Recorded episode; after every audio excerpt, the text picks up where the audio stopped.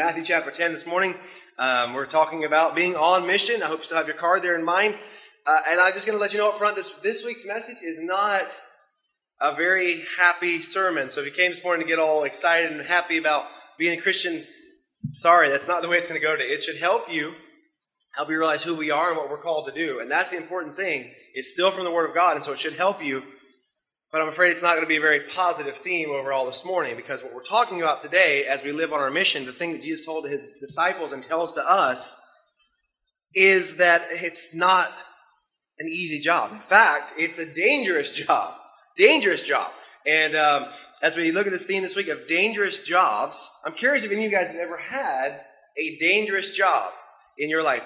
Uh, being married does not count as a dangerous job, so don't, don't raise your hand for that one, okay? That's, uh, that's not what we're going to do this morning. But who has ever had a job they'd say was a dangerous job in your lifetime? What was it? Jeremiah, you had a dangerous job?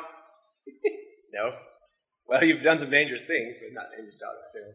Who would say they've had a dangerous job in their lifetime at some point? Nobody. Nope, easy. Well, good. I'm glad nobody has been that kind of risk taker out there. What do you think is the most dangerous job in the world? Raise your hand and tell me this morning. What do you think is the most dangerous job in the entire world to have? Uh, besides, besides military, it doesn't count because they get shot at for a living. That's obviously really is the most dangerous of all. Uh, but besides being in the military, uh, which we appreciate that, but uh, outside of that, what is the most dangerous job? What do you think it is? Skyscraper. Yeah, that was that was actually in the top ten. Yeah, metal workers. That was actually one of the top ten, but it's not the most dangerous. What? Anybody else? What do you think it is?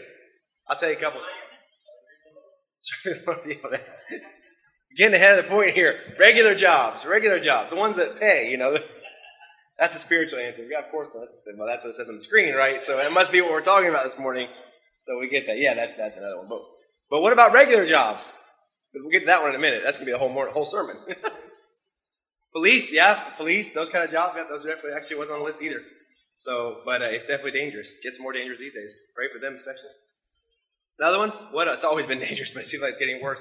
Who else? Who else got an idea? What do you think is one of the most dangerous jobs in the world? And then I'll tell you what they are, so you don't have to keep guessing. Legal, legal jobs.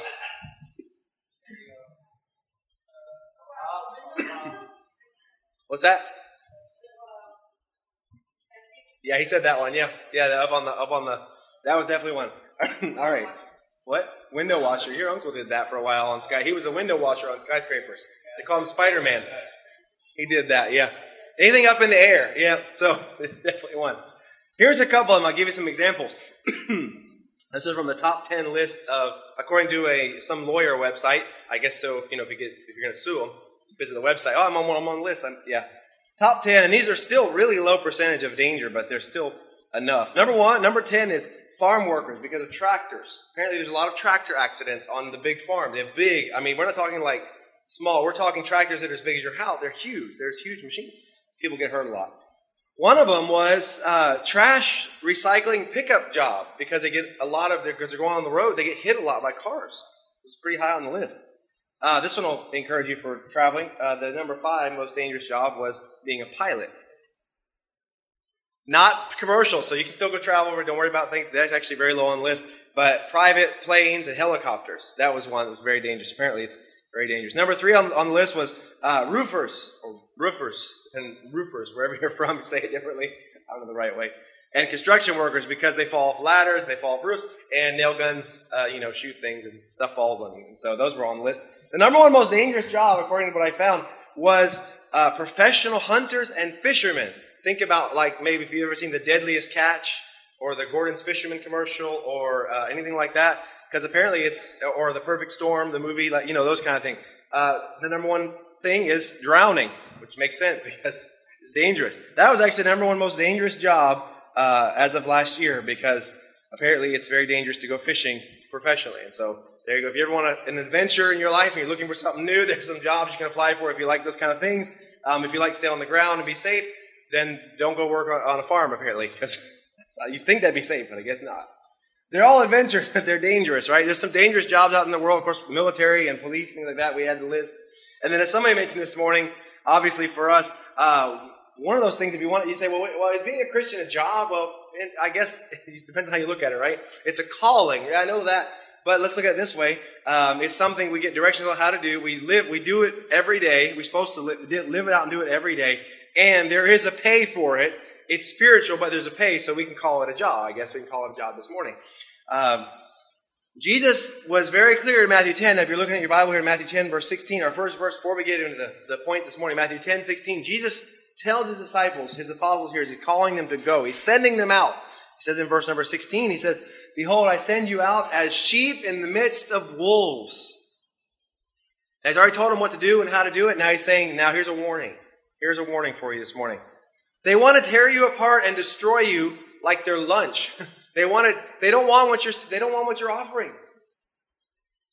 More people will reject it than are going to receive it. He already told them, go from city to city, to house to house. If they reject you, shake the dust off your feet and go on to the next one. And now he's saying, not only that, but there's danger involved in this.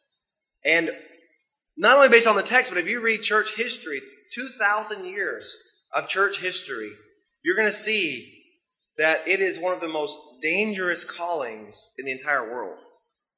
It's difficult. It's dangerous. And Jesus gives some very specific warnings that the difference is today, today in Christianity, especially in a culture where it's not threatened, especially where we live, where we're free to worship and worship comfortably. And we thank God for that. But these points might be a little far out of mind for us, which is why I want you to think that when Jesus was speaking here, he wasn't just speaking to his apostles, he was speaking to the church. And this was written for them as well as for us today in many ways. Because he was looking forward to all, as we sung about this morning, all of the saints who would face great persecution, even death, and are still facing even today. And understand that Christians are called to a dangerous job. Christians are called to a dangerous job.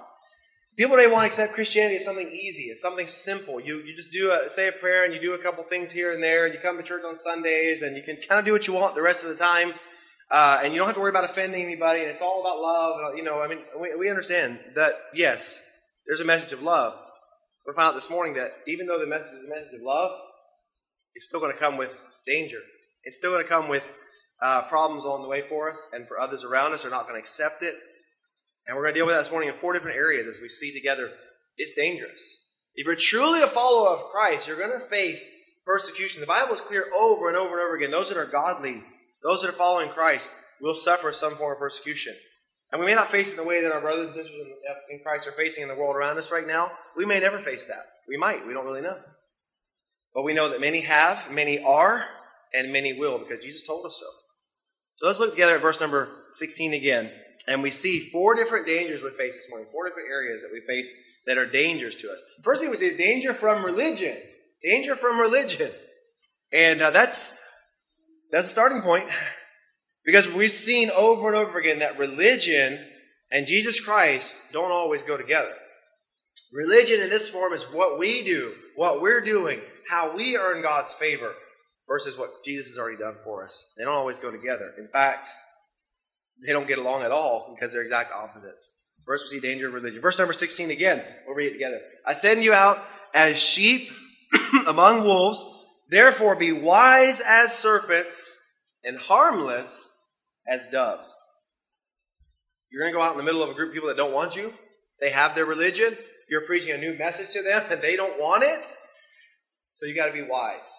Wise as serpents. That doesn't mean you're going to go around and be ready to, to, to bite everybody, you know, sneak, sneak attack them and, and, things like that with the gospel. That's not what it's talking about here. Being wise. Serpent is a symbol of wisdom in their day, and so being wise as a serpent simply meant you're going to use the brain that God gave you when you're going and doing this. You're not going to put yourself in, the middle of opposition on purpose. You're not going to bring up uh, co- uh, contests and arguments and things on purpose as you're going and sharing the gospel with those around you. You're not going to sit there and try and try and start a fight with somebody else just because they don't agree with you. As many would, would think that's uh, wise today because, oh, we've got to confront them with the gospel. We got, but we don't have to fight with people. That's not what he said. Be wise. Be wise. And if you don't understand wisdom, read the book of Proverbs and, and see what it says about wisdom. See what it says about the person that's contentious and he's a fool and he's always speaking, he doesn't think, he doesn't accept uh, counsel from others, those kind of things. No, Jesus is saying being wise as serpents, but also be harmless as doves.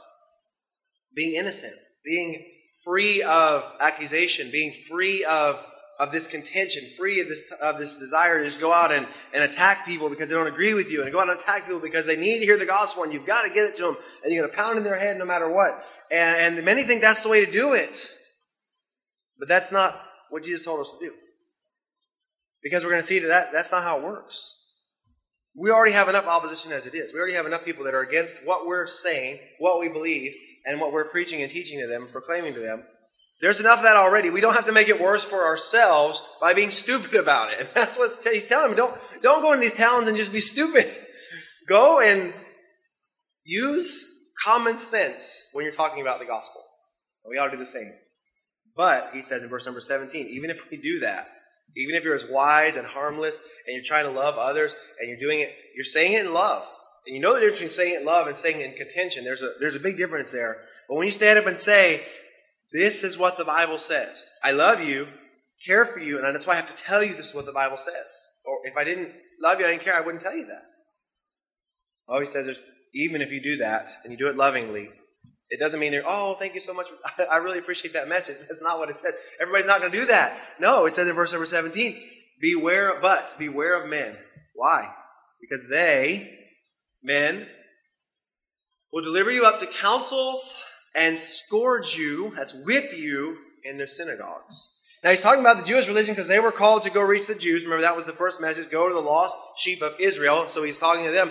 And their religious locations were these synagogues. In every town where there were 10 Jewish men at least, they could start a synagogue. They do it in people's homes or next to their home.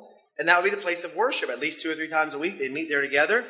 And if you came in the synagogue as a Jewish man, and you, you said, the kingdom is at hand, and Jesus is the Messiah, and they didn't like what you were saying, they would accuse you and they had their own system. These councils were their own religious legal system. They would use the Old Testament law and they would accuse you of something. They would have witnesses of something. And their most common, they wouldn't stone everybody. They didn't, actually didn't do that almost at all anymore at this point in time. But they liked to whip people.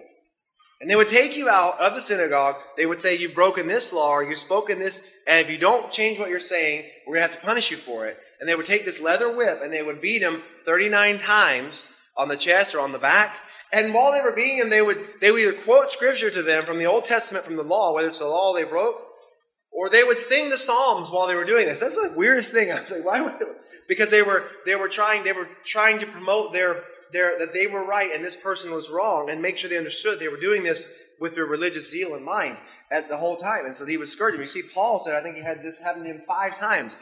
Because if you were scourged in the synagogue, if you were whipped in the synagogue, you could take that punishment and you were still allowed to come to the synagogue. If you refused the punishment, you were kicked out of the synagogues and you were no longer able to come in. You were treated as a Gentile. You were not able, able to enter anymore. And so this was a punishment they would use. It was a warning. It hurt. It was extremely painful, but you were still allowed to, allowed to worship. So that's why Paul had this happen to him five different times. And the other uh, apostles had this happen to them throughout their ministry as well. Because in doing so, they were allowed to continue ministering to the Jews. Jesus said it's going to happen. They're going to take you, they're going to accuse you of false things because they don't want the message that you have. They're going to beat you for it, all in the name of their religion, their system, which is being done away with. But it's going to happen.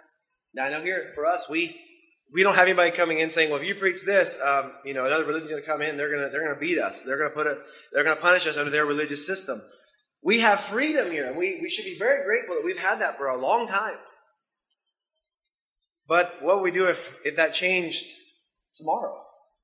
If tomorrow somebody mandated all of a sudden that only one religion was the way it would go, and if you went against that, that you would not be able to preach or teach or share Jesus, what would we do if that religion, their message was against our message of salvation through Jesus Christ only? What would we do? It happens all over the world today. We feel in Muslim countries, in, in atheist or communist countries where their religion is the government uh, or the state or whether religion is Allah is the only God, or whether it's other places that are just not accepting of, or whether it's still in some Jewish cultures all over the world, all around us, we see this happening. People are being punished for taking the message of the gospel to others around us. And though we don't face persecution in this form for doing it here, not physical persecution, we're not being whipped by anybody. At least I, I haven't, man. I don't know if you have. I highly doubt it. Um, we are still going against the religious system around us whether it's the traditional religious systems that we find here on the island, or whether it's the, the religion of self, which is growing and it's more than anything else these days. We find people who don't need a church because they have their own beliefs and they want to do things their own way and what I think is right, and that's fine. So now their God is themselves and their religion is whatever they want it to be. or those who say their religion is no religion, no God. It doesn't matter. That the message of the gospel, the true message of Christ, is becoming less and less popular. Because it's not just one religion, we see this in all different forms around us. And we face accusations and we face name calling, we face uh, separation from our friends and others around us, uh, and, and that's just the way it's going to be. It's not as fierce as it could be by any means. We should be grateful for that still, we have that freedom. But it's definitely something that is becoming less and less and less popular. And as you see, even now, as the religion is fading away more and more from people, and their new religion is is whatever they want it to be their, their money, their career, their, their self, um, their pleasure, those things. It may not be a religious system like we see in the Bible or in other countries. It might be this idea that there is no, there is no God, there is no religion, and if you believe that, there's going to be consequences for it. So maybe we haven't faced that, but we need to remember that it's, it's definitely part of our calling. We will be in, in uh, direct conflict with religious systems when we preach that religion is not enough to please God, only Jesus Christ. It's not, they're not going to get along in those two things. So we have danger of religion, from religion. We also see this morning we can have danger from governments. Everybody's like, yeah, we know this one. That's an easy one, right? Everybody's like, yeah, all right, let's let's talk about that one for, for the next, you know, three hours or something, you know, because everybody knows all the governments are horrible and things like that. And uh, if you feel that way, we'll, I'll show you some other scriptures later how to think about that a little differently. Um, but not this morning. We'll have time to get into all that today.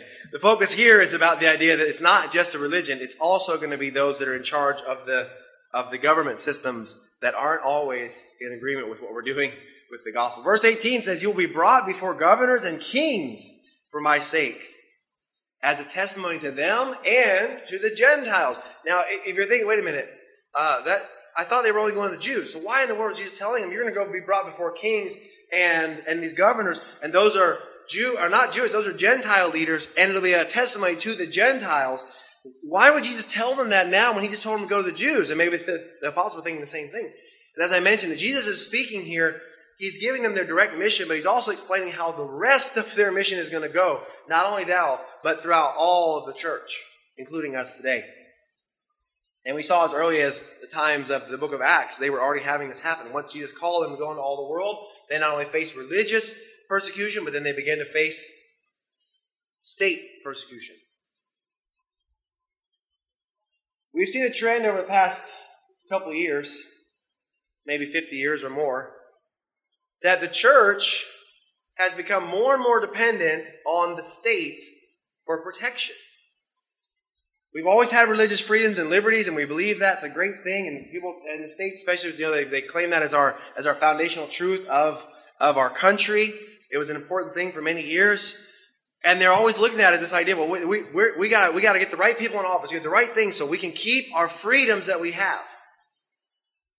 And so it's become like these good buddies in, in the system there, and it happens here as well. Uh, we need to remember something about this. The government is not the friend of the church. It never has been, and it never will be the friend of the church. Why do you say that? It's kind of strong statement. I know it is. Because the government and those in power Christian or not, and there I believe there's very few that are, only use the church when it benefits them. If it no longer benefits them, they don't want it anymore. And they'll turn their back on it. And there are very few that will stand on that because they don't they don't care. They don't care. Let's be honest, they don't care. Oh, there's a few here and there, I'm sure they are. But not that many. We know that's true. And that's not a new thing. Now, we, as you study the early church, you'll see that originally Rome let the Jews do what they want. And as the Christians were growing against the, the state of Rome, they had to decide, okay, what do we do with the Christians? And the Jews were like, no, they're not part of our group. You've given us freedom. Let us do our thing. These Christians over here, they're anti-Rome. They're anti-Rome. They're not, they're anti-state. And so the Jews were trying to separate themselves from the church. And Rome had to decide, okay, well, they're not Jewish. They're not any other religion. There's some new religion now. What are we going to do with them? So what we saw was many times they go before, as Paul did, go before, and they weren't just Paul wasn't just defending himself; he was defending the church at its own belief system. We're not Jews, we're not pagans, we're Christians. And as they began to do that, the state declared the church is anti-government and worthy of death in the Roman Empire, and began to persecute them because they would not declare that Caesar was Lord or Caesar was God. So they let him worship for a time, but eventually they stopped because they didn't they weren't in agreement. And again, as I mentioned here, we're not talking about it's not a political message. We're talking about man's heart, and the majority of people in, in the governments and others are, are going to do what's popular. And as we see around us more and more that the Christian belief is not as popular as it used to be, we're going to see that as the, the government system will go further and further away from that because it's not popular. And if it's not popular, you can't get the votes. If you can't get the votes, you can't keep your power. And eventually it's going to go further from that. We've already seen that over the past many years. We're going to keep seeing that. And that's, that's how it works. That's how it works. We have to understand we can't rely on them. When Christians turn to politics and make politics the focus, we got to get the right people. We got to. I'm not saying don't get involved. I'm not saying don't pray for. I'm not saying don't vote. I'm not saying don't support those you think should should be there. I'm not saying that at all. I'm saying don't trust that because if you look at the scriptures, God is the one who puts them in their place. God has put them in power, whether good or bad, to do what they're doing, and they're accountable to God, and that's never going to change. They're not accountable to us. But they're not our strength. We look to God. It's His church. And if He takes away freedoms, or if He chooses to move away from that, He lets the nation or lets the world go further from those things and let them go more against His word, they'll be accountable to God for that. The church is still going to be the church. So we got to be careful that we don't trust them for that because it says they're going to bring you before them, and these are going to be times where they're going to face religious persecution for simply believing what we believe. And as we see laws around us are changing and more and more things are, are anti biblical, we see more and more laws that are permitting things that we know the scriptures clearly teach are sinful and are wrong. And we see the harm it does in doing those things. And we stand and say, no, I, I can't accept that. I can't say that's okay. No matter what the government says about it, I can't do that. We're seeing people are already facing this kind of persecution for that. And they're having to stand up and say, no, this is what the Bible says. And they're saying, if you say that, if you go, if they're if you go say that publicly in church, we're going to put you in prison, or we're going to fine you, or different things like that. And it's already happening around us because it's not popular like it used to be. It doesn't have the same power it used to have in in in that circle. And so there will be times that even though it's not always been that way, that the religious system or the, the Christian belief as we've known it and the state are not going to be they're not going to be friends. But Jesus says this when they deliver you up. And this is interesting. It doesn't say uh, if, it says when they deliver you, when they deliver you up to them. Do not worry how or what you should speak, for it will be given you in that hour what you should speak. Now, this is not an excuse for people who are studying the Word. This is not an excuse, oh, don't study the Bible, don't prepare sermons, don't, because God will give you the words to say. That's not what it's talking about.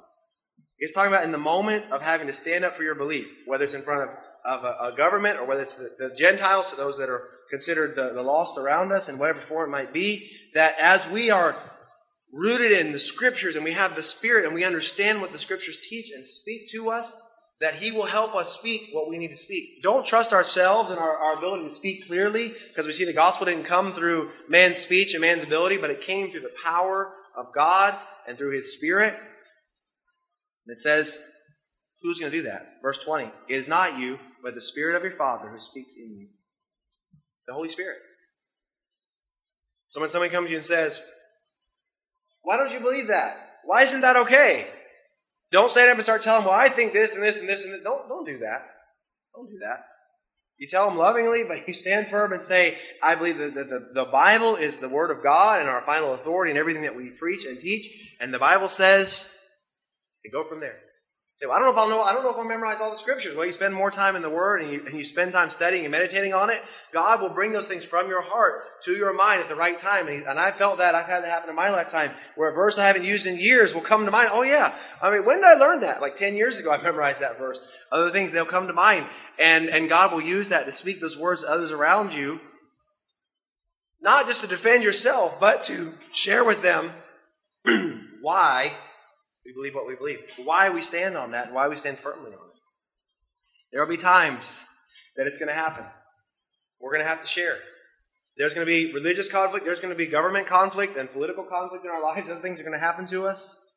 He says, don't be afraid because the Spirit will be with you through all that. Maybe you haven't felt government or religion, but maybe this next one is for you. Maybe you've had this. Maybe you've had this danger of or from your family. From family. Again, this verse is, is very, very extreme in our culture to see what he says here for us, but not for others around us. 21 says, Now brother will deliver up brother to death, father against child, and it says, Children will rise up against parents and cause them to be put to death. And again, we say, well, that's not happening today around us. That we we don't have that, that danger right now. I, I know we don't have that. People are not literally doing that in our culture where we are. We ought to thank God for that as well. It was happening in the Jewish culture at the time of the church.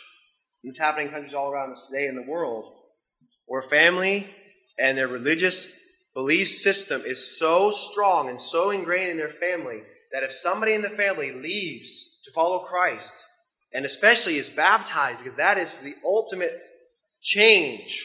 You can go to a church, a lot of them will let you go to worship however you want, but if you choose to get baptized, in some cultures, you're, you're worthy of death. And not only you're worthy of death, but the person can, can bring you, have you, can pay to have you killed, or can murder you themselves, and is completely justified in doing so because you turned your back on their God or on their faith. There's no punishment for it. That's crazy. I know, but it happens all around us. It happens all around us. Just this other week, there was a missionary family in Iraq. And the man was there serving. He was in his car with his family. And four men came, four gunmen came, shot him in his car, drove off because he was there. It was planned. They knew it was going to happen. Family was, they didn't kill the rest of them, just the one, as a message to them. And the people who did that won't face any, even if they catch and know who it is, they won't face any, any persecution for it because the religious system and their others are so closely connected. that they're justified in doing it. It's illegal. Maybe in your case, though, you haven't faced something so severe, but you've had in your life, you've had family treat you as if you were dead to them because you don't believe what they believe. And if you've turned your back on their religious system, whatever that might be, uh, you, you might as well not be there. They maybe don't invite you to the family Christmas gatherings anymore. They don't they don't talk to you. They don't uh, send you birthday cards. Whatever it might be, they treat you as if you're not there because you've turned. They feel like you've turned your back on them because in their eyes you're worshiping a false god. You're worshiping a false church or whatever it might be. They don't understand those things if they're not saved. And to them, you're making the wrong decision. When we have the Spirit, we clearly understand that we've been freed from that. We still love them, but they might not return the favor. Because you remember, the, the world around us, including family that doesn't know the Lord, they're not called to love us because God loved them first. They don't understand that in any form. And though they may not be putting us to death, they might be treating us as if we weren't even there. So maybe you're experiencing that this morning in some form. If you are, understand, first of all, it could be a lot worse. Second of all, keep loving them. Third of all, understand this is part of our calling. Jesus was very clear that there is a relationship closer than family. We'll see that in a few weeks in another text here when he says, the, the ones that are my family are the ones that follow me, the ones that hear my word and obey. This is my family. Even closer than blood is those who are cleansed by the blood of Jesus. So maybe this morning you haven't had that either. Maybe you haven't had problems with religion or with government, and maybe your family still likes you, and you're just you're good. You, have managed to escape all of that. I'd say there's one or two reasons for that. Number one is uh, they're they're just respectful. Maybe they were raised to be respectful, right? And it's not a big deal. Or maybe on the other side of things, they don't know who you are, and I would hope it wouldn't be that one because if that's the case, then we're not living our mission. We're not living our mission. They should know who you are, no matter what the consequence. Don't be afraid of the consequence. There's one more this morning, and that's this. If you haven't had any problem with religious systems or with governments yet or with family, you're going to find there's a danger from society. This is the last thing this morning. You will be all, you will be hated by all for my name's sake. You're going to cover, all right, I, have mentioned specifically you're going to be treated with the religious system and the government will not be your friend in this and your family might turn against you and even have you put to death. And not only that, but you're going to be hated by all. You say, well, that, that all, what does that mean, all? By people everywhere. Obviously, there will be some who would accept the message, so this doesn't mean that everybody's going to reject it. It means that no matter where you go in society, there will be somebody that doesn't like what you're saying. There will be somebody in society that doesn't receive what we're offering. There will be somebody around you in the society that is offended by the message that you are sharing. It's amazing how easily people get offended over the smallest things these days uh, about certain areas, especially religious areas. Names people use or call things. We, we were talking this week just to be to be one of the things that people, and it, and it makes sense now. But we were raised in a generation where the Native American population of the United States was called the Indians. Eh, it, it's not, that's not a proper name to use anymore for that. It's indigenous peoples. That's what you call. That's what they call it now. That's because they were here first. It makes sense, right? But it's really hard to to switch and, and when you were raised saying a certain thing your whole life, right? Because that's offensive now. Now, in some cases, it makes sense. It should be because that was they're not from India. That makes perfect sense. They they should never have been called that, right? But that's just it's been that way for so long. It's very hard. There are words that we use. There are things we say that we were raised a certain way, and we realize well, we can't say that anymore because that's offensive. But then it gets into such little areas that there's so many little things that there's probably nothing wrong with it at all. But somebody somewhere gets offended by it, all of a sudden nobody can say it anymore. Uh, and, and so, as a society, we live in a society where everybody's offended by something. Everybody is offended by something. Some of those things make sense. Some of the things should change because they're hurtful or harmful or hateful in some way. We shouldn't be doing that. That should have changed a long time ago. And as Christians say, yeah, I get that. That's offensive because it's, it's sinful to call somebody this or use that term or, or, or talk about that in that way. And we ought to try and change those things. But then there's going to be other things that are offensive simply because somebody doesn't like it. They don't really have a reason for it. They don't really know why. They just don't like it. Maybe their understanding of it is wrong, and so they're offended by it. And so they, nobody can use that. Nobody should say that either because somebody somewhere got offended by it. And as the church stands on the Word of God, as the church remains pure biblically, as we seek the Scriptures as our final authority, it's very easy to find out. If you read the Bible for more than a few minutes, you're going to find out there are things in the Scriptures that are offensive to the society around us.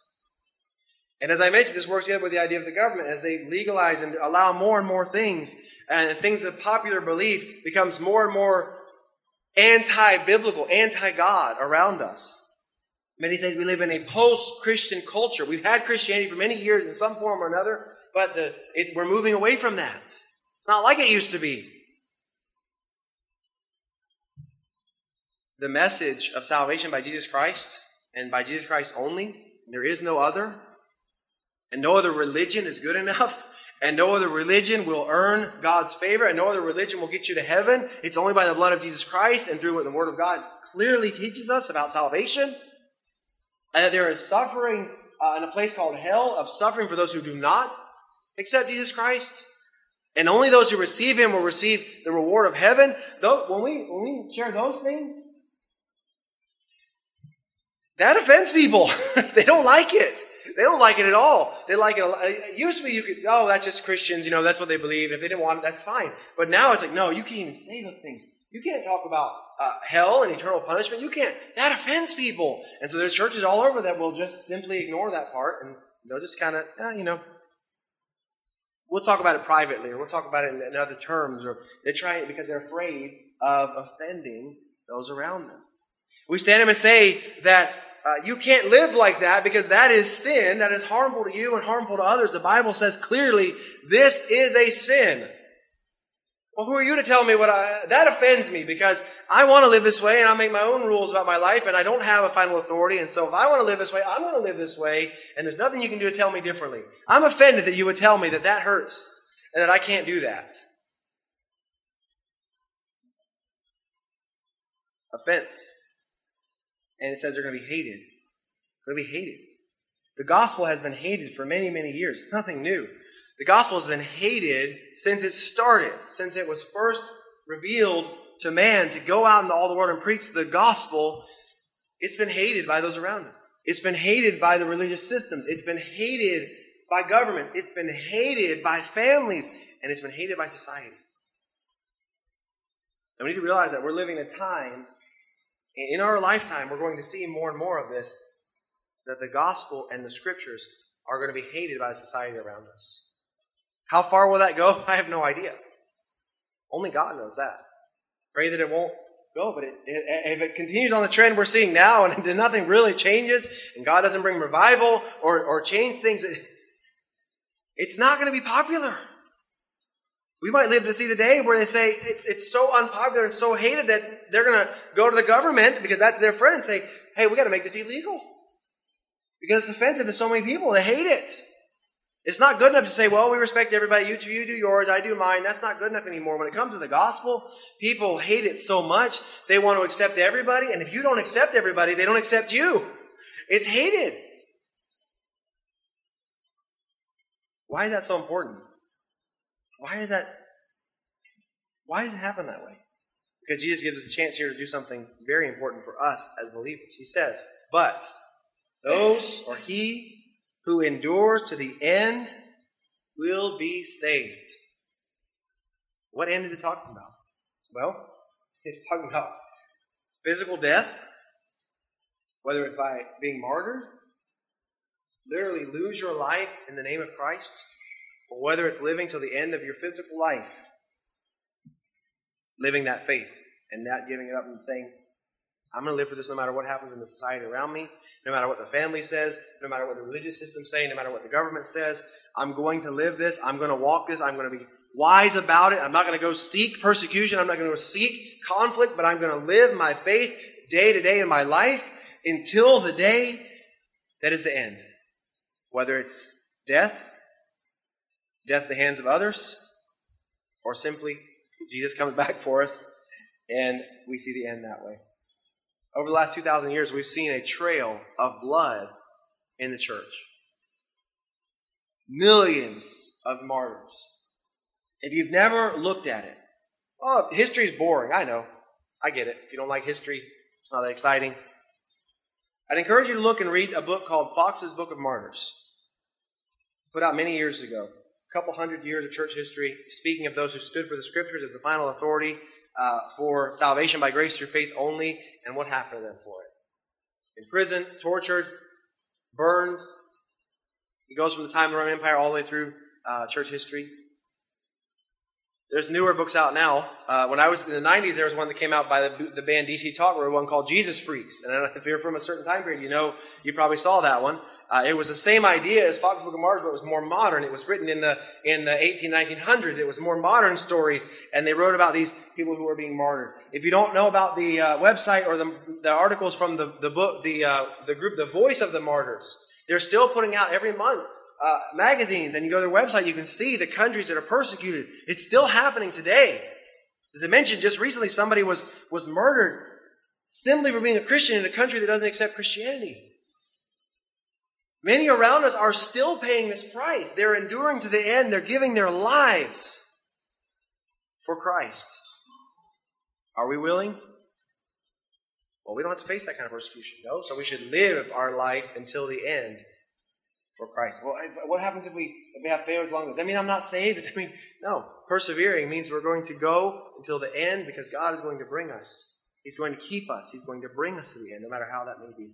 And it ends in verse number 23 when they persecute you in this city, flee to another. Keep going. For surely I say to you, and this is interesting, you will not go on through the cities of Israel before the Son of Man comes. I say, what? Okay, what does that mean? Does that mean the mission was only for the short time and it's over now? he was talking to the disciples, said, You're going to go from city to city to city to city, and then you're not even going to get to all the cities of Israel before there's judgment on them. In AD 70, during the early church, when the gospel was still young and spreading. Israel, the temple, Jerusalem was destroyed, never to be rebuilt, torn apart. Their religious system completely destroyed. God judged their religious system for rejecting Christ. But one day, Jesus will return and will judge the entire world and their religious system and their rejection of Christ. The Son of Man will come and so, as it was shown in a small way in that time, while the apostles were still living and watched some of them watch this happen, and the church watched this happen, they hadn't even reached all of Israel before it was judged by the Son of Man, by Jesus Christ. One day, Jesus will come for his church and will call us out and will judge the entire world in that same way. And many will die for their faith. Many will persevere to the end through death. Maybe we were called out to heaven because they don't die whenever he may come. either at the end of our life, one way or another, or when Jesus comes. The mission is short. The apostles, he said, you've got a short time in Israel before Israel is destroyed. He was telling them that.